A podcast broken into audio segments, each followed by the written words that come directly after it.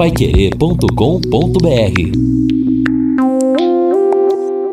No Jornal da Manhã, Mercado Financeiro. O índice de confiança do empresário do comércio registrou queda de 1% em agosto e alcançou 114,9 pontos. Segundo a CNC, Confederação Nacional do Comércio, que calcula o indicador, esse foi o quinto mês consecutivo de recuo. Apesar disso, em relação ao mesmo período do ano passado, ainda há uma alta de 10,8%. A venda de veículos no país caiu 0,3% em agosto, na comparação com julho, passando de 243.600 unidades para 243 mil. Na comparação com agosto do ano passado, quando foram vendidas 248.600 unidades, também houve queda de 2,3%. Já no acumulado do ano, foi registrada a elevação de 9,9%. Para o presidente da Anfávia, Luiz Carlos Moraes, as vendas devem crescer cerca de 11% ao ano ou neste ano, tendo em vista o acumulado registrado até agora.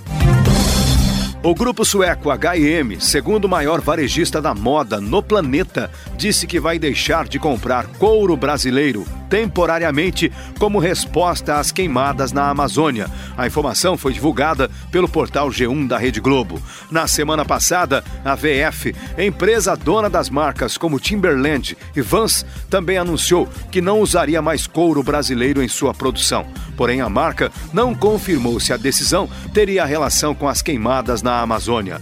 Para amenizar essa crise, o governo anunciou que deve usar um bilhão de reais, oriundos da Lava Jato, em projetos de recuperação na Amazônia.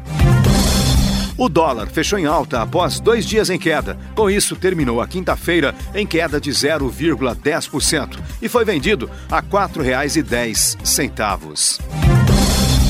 A Petrobras confirmou reajustes de 2,5% para o preço da gasolina e de 1,3% no preço do diesel. Foi o segundo aumento na gasolina em menos de 20 dias. O valor de venda do diesel não tinha variação desde o início de agosto. O preço da gasolina nas refinarias da estatal passa a custar, em média, R$ 1,6455 real por litro. Desde que a série atual de aumentos foi iniciada, a alta acumulada é de 4,9%. No caso do diesel, o reajuste é de 0,0525 por litro.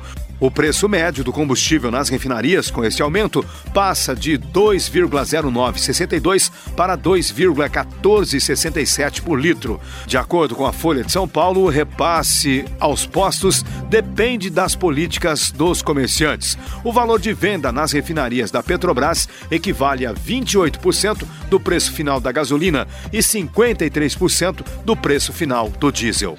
No Jornal da Manhã. Mercado Financeiro.